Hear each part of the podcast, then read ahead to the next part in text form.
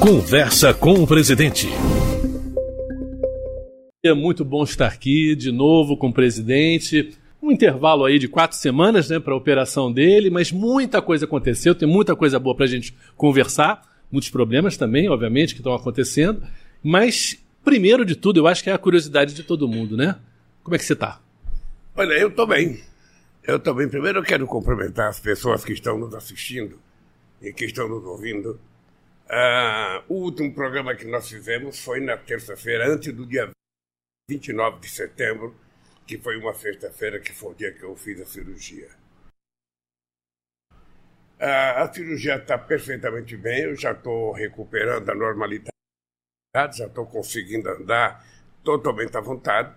Não posso fazer todos os movimentos ainda, porque, segundo a orientação médica, eu só vou ficar recuperado entre seis e oito semanas. Uhum. Portanto, eu estou com três semanas só de cirurgia. Uhum. Eu preciso tomar cuidado porque o médico fala o seguinte: quando você é muito autossuficiente, que você pensa que já está bem e você pensa que já pode fazer tudo, você você vai estragar a cirurgia. Entendi. Então eu tenho que tomar muito cuidado. Eu estou voltando a trabalhar aos poucos. Ontem eu fui no palácio um pouco, hoje eu vou outra vez no palácio. Vou começar a participar de alguns eventos, mas na verdade eu não posso viajar. Uhum. Eu só posso viajar depois de uma avaliação que será feita entre seis e oito semanas.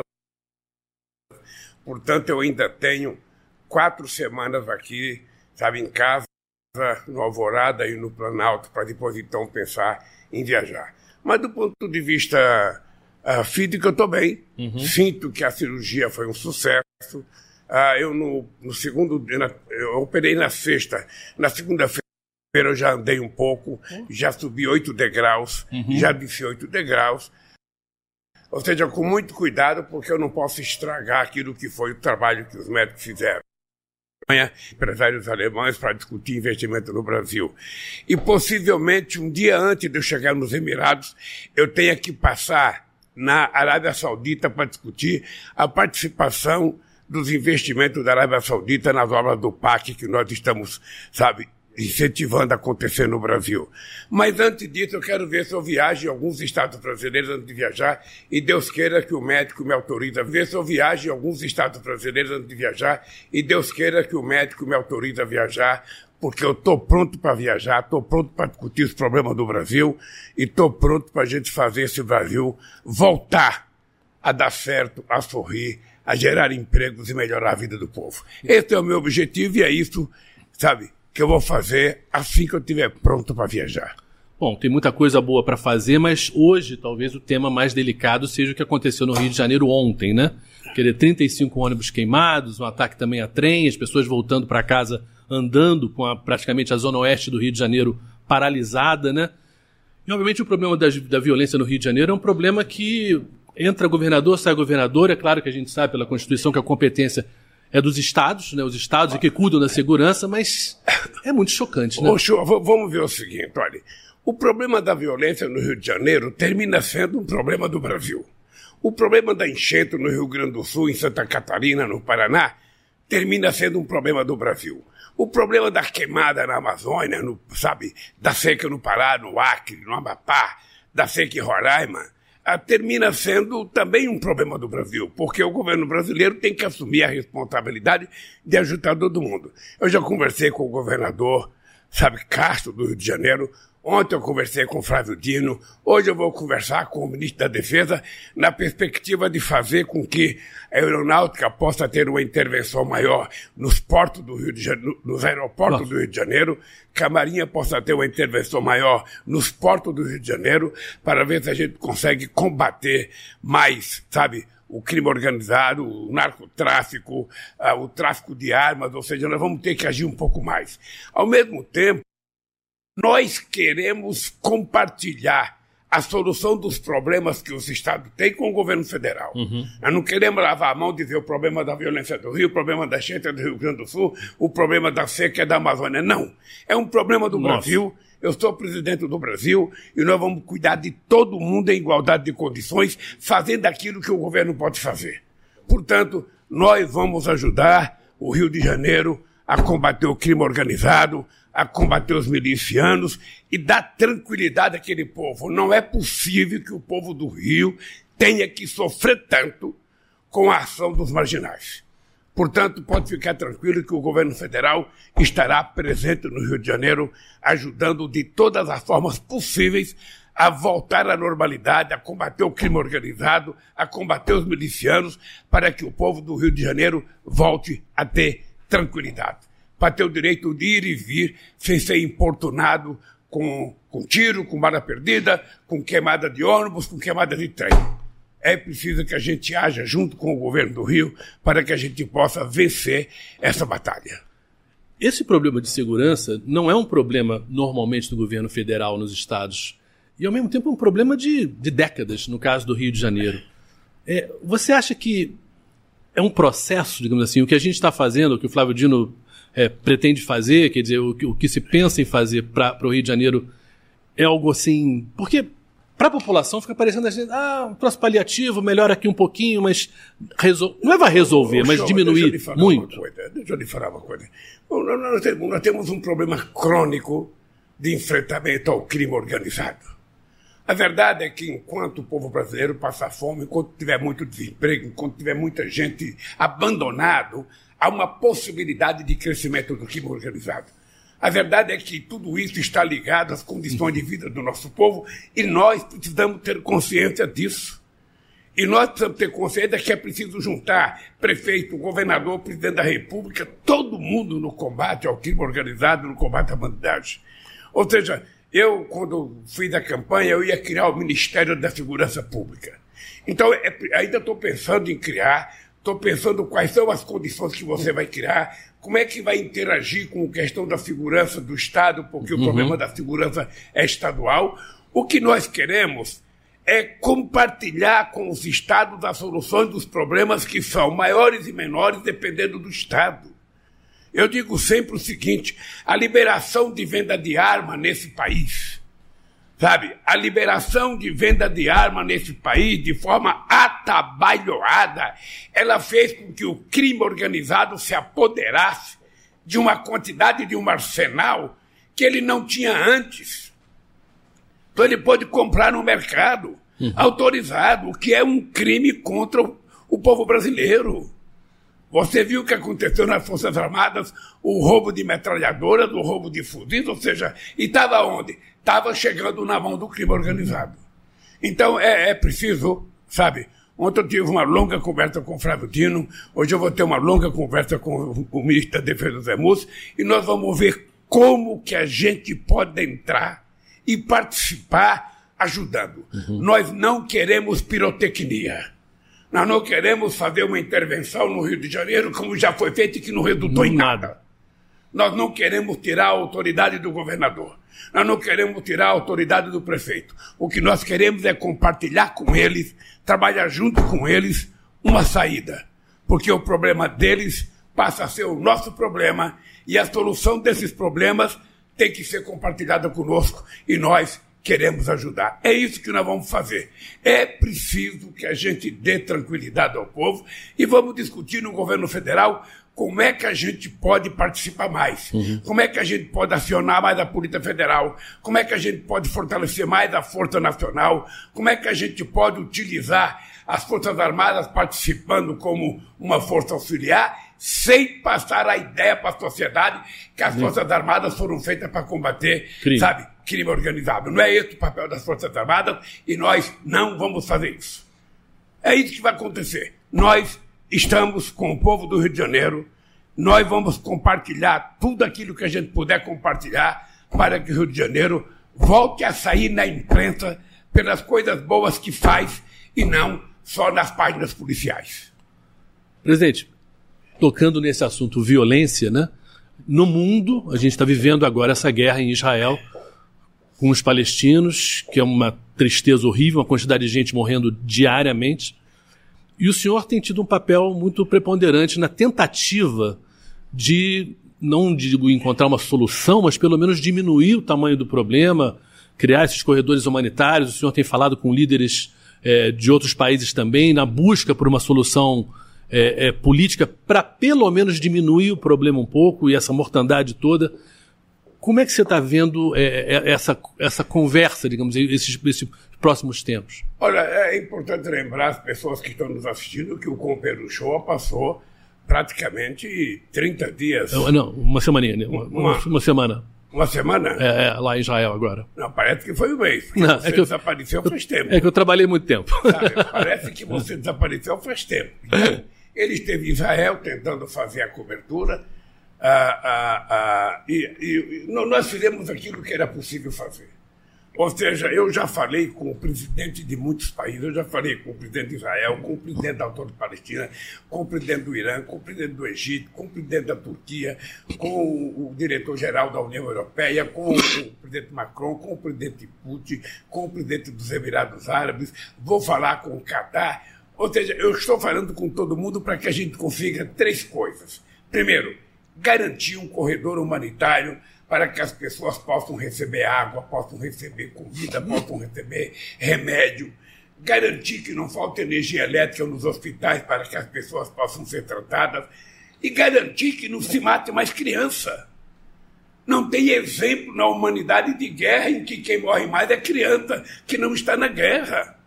E criança dos dois lados que nós não queremos que morra ninguém.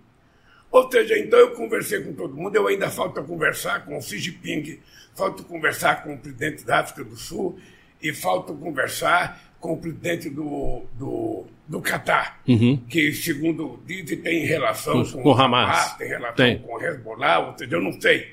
Mas eu estou conversando para todo mundo, inclusive porque eu quero liberar os brasileiros que estão na faixa de Gaza.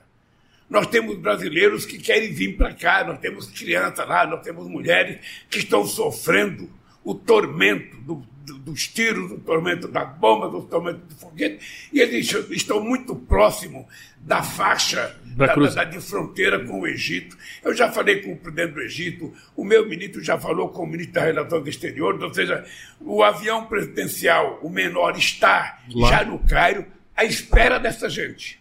Assim que abrir a fronteira, nós vamos buscar os nossos brasileiros e trazer para cá, porque é aqui o lugar deles. Um país seguro, que não tem guerra e que a gente pretende dar a eles a cidadania que eles não conseguiram conquistar, sabe? Morando em faixa de Gaza com a truculência que está acontecendo lá com os bombardeios. Então é esse o nosso trabalho. Ou seja, é, é, é, eu sei que é irracional o show é irracional. Mas se você não falar em paz todo dia, todo dia, todo dia, todo dia, as pessoas esquecem que é possível construir a paz. Então, quando eu vejo as autoridades falar em guerra, porque fulano tem que matar ciclano, que ciclano tem que derrotar, não é assim que a gente resolve o problema. Numa mesa de negociação, não morre ninguém, custa mais barato e a gente pode encontrar solução. É preciso que a gente consiga que lá sabe, lá no Oriente Médio, Israel fique com um território que é seu, que está demarcado pela ONU, e os palestinos tenham o direito de ter a sua terra. É simples assim. E não precisa ninguém ficar invadindo a terra de ninguém. Todo dia a gente vê, sabe, que colonos de Israel invadem a terra dos palestinos, ou seja, e a ONU não faz nada porque a ONU está enfraquecida. Então, esse é o meu papel, de tentar criar as condições para que a gente possa voltar a sentar numa mesa de negociação. Ainda ontem eu falei com Putin sobre a guerra da Ucrânia e falei com Putin sobre a guerra do Oriente Médio. É preciso que as pessoas parem. É preciso que as pessoas compreendam que você leva 10 anos para construir uma casa, sabe? Com um foguete você destrói um prédio inteiro. Ah, será que as pessoas não têm senso de humanidade, senso de responsabilidade? Cadê o humanismo? Cadê a fraternidade? Cadê a solidariedade? Sabe, cadê a nossa paixão pelas crianças? Cadê o nosso pensamento no futuro? Ou seja, o futuro é isso? É guerra? É isso que a gente vai prometer para os nossos filhos? É morte, morte, morte, morte, quando as pessoas precisam viver, precisam trabalhar, precisam ter acesso à saúde. Então eu tenho conversado com todo mundo. Estou na verdade, cansado de fazer telefonema, mas vou continuar fazendo, porque eu acredito nisso. E eu quero ver se a gente restabelece, sabe? Não é porque o Hamas cometeu um ato terrorista contra Israel que Israel tem que matar milhões de inocentes. Sabe? Não é, não é possível que as pessoas não tenham sensibilidade. Não é possível. Então, se, se a ONU tivesse força, a, a, ONU poderia ter uma interferência maior. Sabe? O, os Estados Unidos poderiam ter interferência maior. Mas, sabe, as pessoas não querem, as pessoas querem guerra, as pessoas querem incentivar o ódio, as pessoas querem estimular o ódio. E eu não vejo assim. Não vejo assim. Podem me criticar quanto quiserem. O Lula vai continuar falando em paz. O Lula vai continuar falando de diálogo. O Lula vai continuar chorando pela morte das crianças do planeta Terra e até pela morte que foi feita ontem em São Paulo. Sabe? Uhum. Um, uma, um, outro pegou a arma do pai para matar. Na escola. Onde é que nós estamos? Onde é que nós estamos? Que mundo nós queremos criar? Então, essa minha indignação contra a pobreza, essa minha indignação contra a desigualdade, ela está virando uma indignação contra a burrice do ser humano a ignorância. As pessoas não estão mais sendo humanas, as pessoas estão sendo irracionais. Então eu estou eu, eu, eu, tô, tô tentando conversar com todo mundo para ver se um dia a gente pode sentar numa mesa e falar, olha, vai ser mais sensato negociar, vai ser mais sensato ceder alguma coisa, conquistar menos do que eu quero, perder menos do que eu posso perder, para que a gente possa voltar a construir a possibilidade de um mundo melhor, porque ainda tem 535 milhões, 735 milhões de pessoas passando fome no mundo e a gente vê da quantidade de comida perdida nesse planeta. Então, meu caro Shoa, esse é o meu papel. Eu não vou prescindir dele, eu vou continuar falando, eu vou continuar gritando, eu vou continuar telefonando e, obviamente, que concomitantemente, cuidar do Brasil. Porque no Brasil é que as coisas pegam. Eu tenho responsabilidade, as coisas estão funcionando, a economia está crescendo, a gente está retomando todos os programas que tinham sido paralisados nesse país. Ainda ontem participei da inauguração do Minha Casa Minha Vida em Alagoas, sabe, em Vitória de Conquista da Bahia, ah, ah, no Espírito Santo ah, e em São Vicente, em São Paulo ah, ah, nós vamos recuperar o direito de fazer as casas para as pessoas que ganham, sabe, pouco, porque nós temos que subsidiar, mas também queremos construir casa para quem ganha 10 mil reais, 12 mil reais, casas de melhor qualidade, para que essas pessoas possam viver dignamente, porque a gente precisa lembrar da classe média brasileira. Esse uhum. é o nosso objetivo. O Desenrola tem sido um sucesso extraordinário tem sido um sucesso extraordinário. As pessoas estão conseguindo quitar suas dívidas. Algumas pessoas estão tendo 83%, 85% de abatimento na sua uh. dívida, o que é uma coisa excepcional. Nós vamos continuar tentando aperfeiçoar para melhorar. Agora, 11h30, vou participar de um evento, sabe, no Palácio dos Planalto, com o BNDES, para disponibilizar 1 bilhão 750 milhões para ajudar a agricultura familiar sabe, sobretudo no Nordeste brasileiro. E assim nós vamos colocando o Brasil nos eixos. Uhum. O Brasil voltando a crescer, a política social voltando a acontecer, a saúde melhorando, a educação melhorando. Vamos anunciar um programa de escola de tempo integral que já foi anunciado. Agora, o ensino médio, em que nós vamos criar uma bolsa uhum. para garantir que o estudante do ensino médio não desista da escola. É. Que ele fique na escola e, mais importante, que ele possa aprender uma profissão. Então é isso. Ao mesmo tempo, nós temos que cuidar das enchentes nos estados do Sul, em que o governo federal tem participado ativamente. Nós temos que cuidar da seca na região norte, no Pará, no Amazonas, no Acre, no Amapá e no estado do Amazonas. Nós temos que cuidar. Eu nunca vi nada igual. É. Nunca vi o Rio Solimões tão seco, nunca vi o Rio Tapajós tão seco, nunca vi o Rio Madeira tão seco sabe? Nós vamos tentar cuidar dessa gente. Nós vamos ajudar, na medida do possível, o Ministério da Integração, através do companheiro Valdez, as nossas Forças Armadas, ou seja, nós estamos preparados para colocar o governo federal à disposição de todos os lugares que tiverem problema. Sabe? E se Deus quiser, quando eu puder viajar, eu quero voltar a viajar todos os estados. Eu tive o prazer de tomar um banho no Rio Tapajós quando ele estava cheio. E eu quero visitar quando ele está seco, para mostrar minha solidariedade ao povo do estado do Pará, ao povo daquela região extraordinária que não estava acostumado a viver a seca que está vivendo. É, o, essa, essa seca, é, de certa maneira, o, a imagem da Amazônia é água, né? Que são aqueles rios incríveis, enormes. Então, agora tão perto da COP28, de certa maneira, o senhor vai para lá com a imagem dessa Amazônia que o senhor defende, super é, sofrendo, sofrida, né? Super é, é, mal de uma maneira que nunca se tinha se visto, né? Quer dizer, é muito emblemático o que está acontecendo lá em relação ao que está acontecendo no planeta, né? Olha, das 99 brigadas que o IBAMA tem para combater incêndio, 98 estão envolvidas nisso. Tá? Porque você tem a queimada que é aquela feita pelo homem de forma a desmatar a floresta para ele poder ocupar. E tem a queimada em pequenas produtividades, ou seja, que às vezes se repete durante cinco anos consecutivos. Então nós precisamos do apoio dos prefeitos se os prefeitos não estiverem junto conosco, que a gente não estiver discutindo o um incentivo para as prefeituras ajudar a gente, as coisas não dão certo. E essa seca ajuda a fomentar a queimada. Sim. Ou seja, eu jamais imaginei ver o Rio Madeira seco do jeito que está. É. Eu jamais imaginei ver o Rio São Limões do jeito que está. Eu jamais imaginei ver o Rio Tapajós do jeito que está. Mas eu também jamais imaginei ver o Rio Grande do Sul cheio d'água como está. Jamais imaginei ver furacão tufão de Santa Catarina, ou seja, é. então isso é uma demonstração de que a questão climática é mais séria, é preciso a gente levar mais a sério, ter mais responsabilidade, porque o planeta está se revoltando. O planeta está dizendo: não Basta. me destruam, que eu sou capaz de destruir vocês antes de eu ser destruído.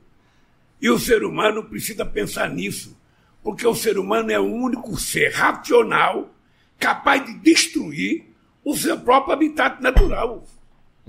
Ou seja, numa guerra você destrói um hospital que levou anos para ser construído, que ainda nem foi pago. Ou seja, numa guerra você destrói ferrovia, destrói pontes, destrói cada que mora as pessoas que leva um tempo para ser destruído. É só o ser humano fez isso, você não vê nenhuma outra espécie animal no planeta destruir a sua casa, destruiu o seninho, destruiu o seu lugar de dormir. Não, nós, que somos o único animal inteligente do planeta, somos capazes de nos autodestruir. Então, o planeta está dizendo: olha, cuide de mim, que eu cuido de vocês.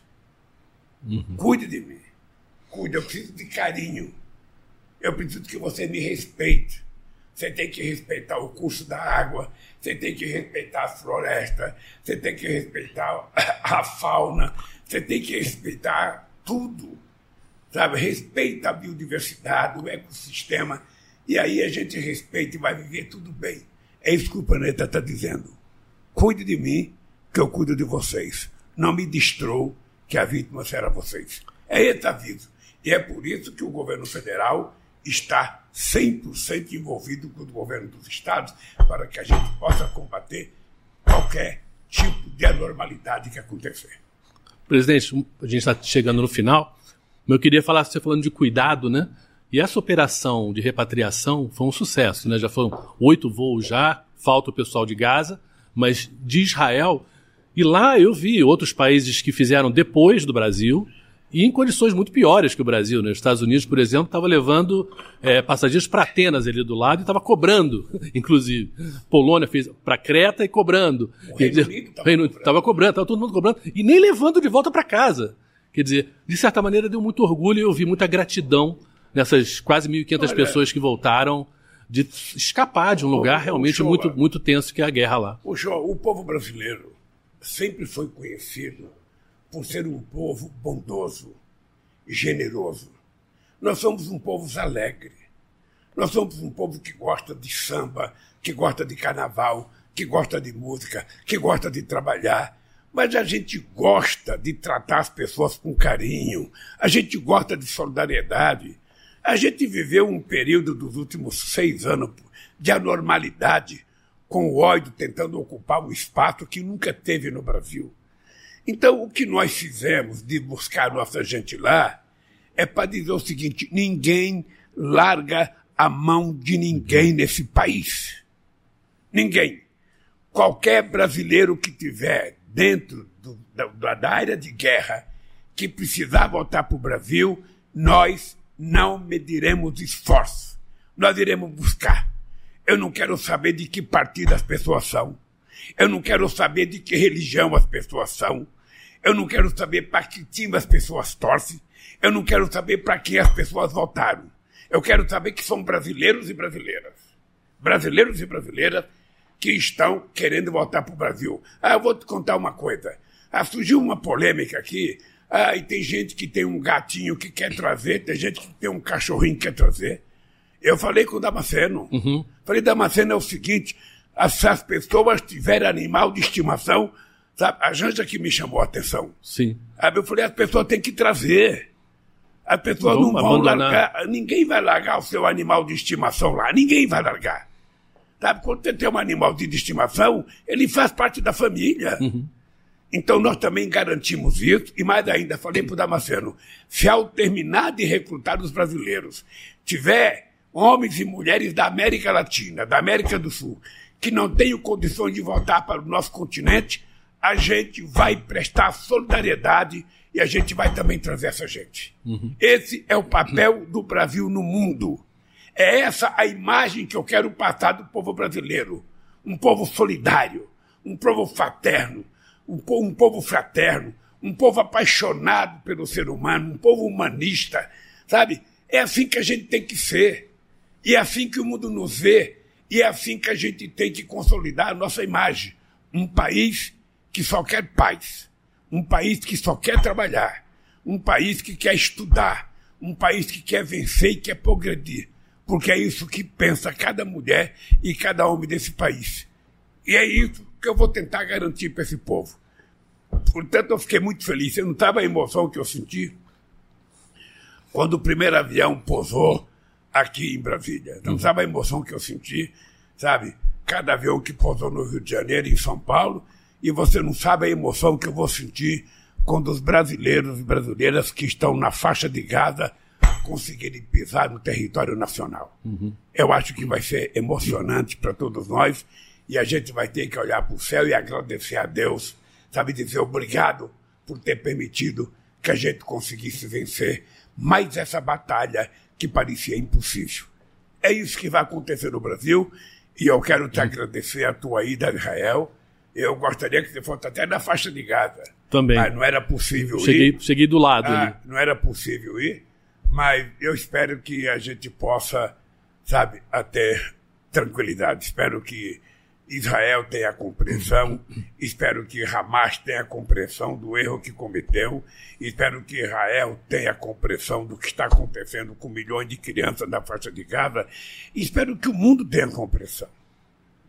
Sabe? Não adianta a gente fedar, ficar fazendo propaganda que a criança é o futuro da nação, que a criança é o futuro da humanidade, e não chorar a morte de uma criança que morreu numa batalha que não é dele.